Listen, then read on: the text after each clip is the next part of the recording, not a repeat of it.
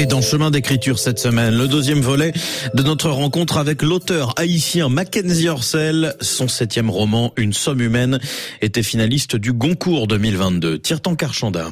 Le nouveau roman que l'écrivain haïtien Mackenzie Orsel vient de publier fait partie d'une ambitieuse trilogie voguant entre l'histoire et le contemporain, le réel et le magique, la vie et la mort. Une somme humaine est le second volet de ce triptyque.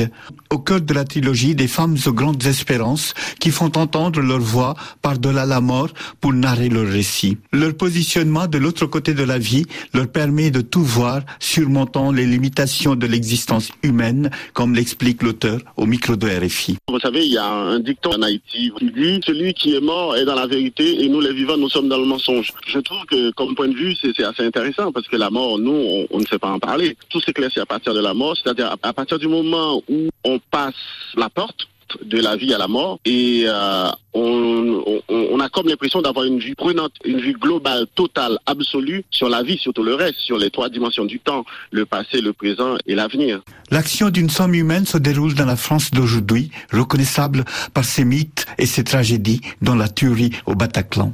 Le personnage principal, qui est aussi la narratrice de sa propre vie, meurt dès les premières pages du livre. Le roman se lit comme l'autobiographie d'outre-tombe de cette jeune trentenaire abîmée par les cruautés du monde. Les misères de la protagoniste ont commencé dès son plus jeune âge, lorsqu'elle grandissait dans une petite ville de province, négligée par ses parents et victime du conservatisme social ambiant.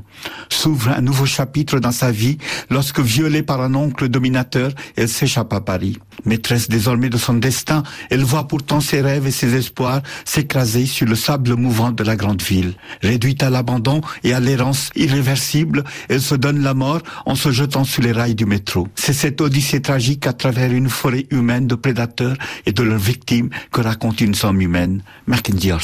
Dans une somme humaine, c'est la voix d'une jeune femme qui nous parle depuis son village et ensuite depuis Paris. Elle nous raconte la famille comme foyer pour essayer de comprendre d'où vient la violence que subissent les gens dans cette société aujourd'hui et comment on construit cette violence, comment on l'utilise comme outil euh, d'oppression. Puis on suit cette voie à travers ces rencontres qui sont tout aussi importantes que savoir même. Quand elle rencontre cette vieille femme dans les escaliers de son immeuble, ça m'a permis à moi de me plonger dans cette France occupée. La Deuxième Guerre mondiale, la question de la Shoah, la, question juive. Et quand elle fait la rencontre de Orcel, ce jeune malien dans le RER A, ça m'a permis de raconter l'histoire de l'immigration. À la fois comédie sociale et universelle, une somme humaine et surtout une formidable aventure du langage.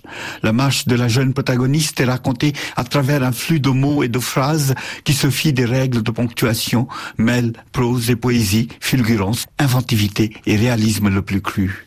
On est happé par cette folle logorée qui situe le roman quelque part entre Ulysse et le père Goriot, comme le rappelle l'auteur. Ulysse, c'est un livre qui m'a beaucoup marqué. C'est un livre qui est traversé par toutes les formes d'écriture possibles. Théâtre, poésie, conte, roman, somme humaine, c'est Joyce.